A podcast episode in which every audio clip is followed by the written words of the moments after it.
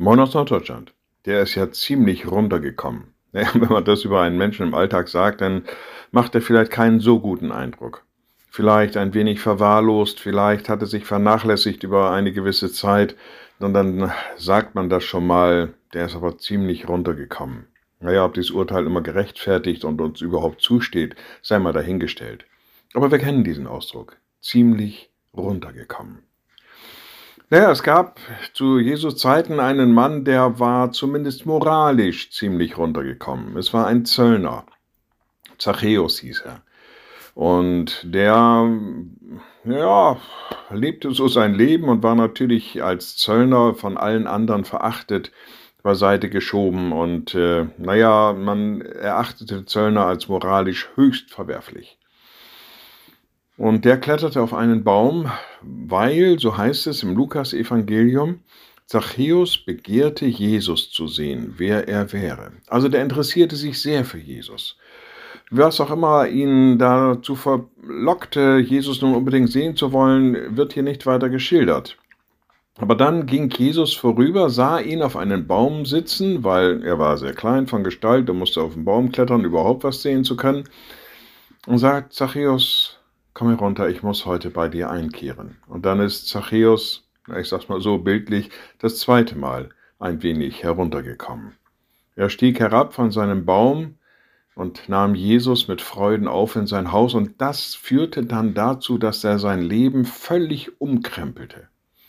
Also im Grunde genommen um 180 Grad drehte. Das, was er ungerecht erworben hatte, wollte er zurückgeben. Zu viel Zoll wollte er vielfach zurückgeben und was da so alles war.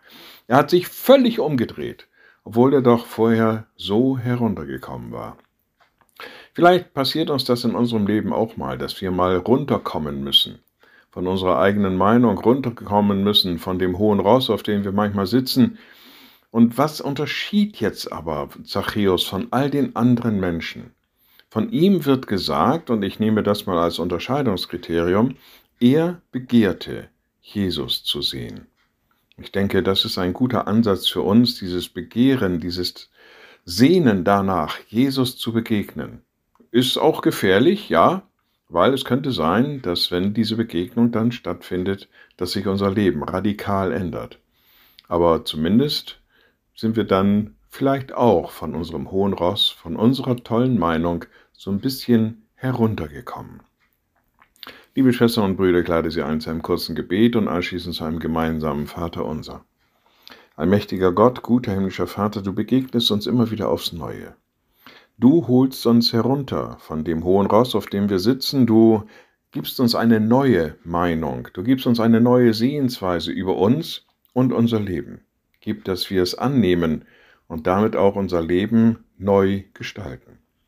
Und wir beten gemeinsam, unser Vater im Himmel, Dein Name werde geheiligt, dein Reich komme, dein Wille geschehe, wie im Himmel, so auf Erden. Unser tägliches Brot gib uns heute und vergib uns unsere Schuld, wie auch wir vergeben unseren Schuldigern. Und führe uns nicht in Versuchung, sondern erlöse uns von dem Bösen, denn dein ist das Reich und die Kraft und die Herrlichkeit in Ewigkeit. Amen. So seid gesegnet, bleibt behütet und bleibt gesund.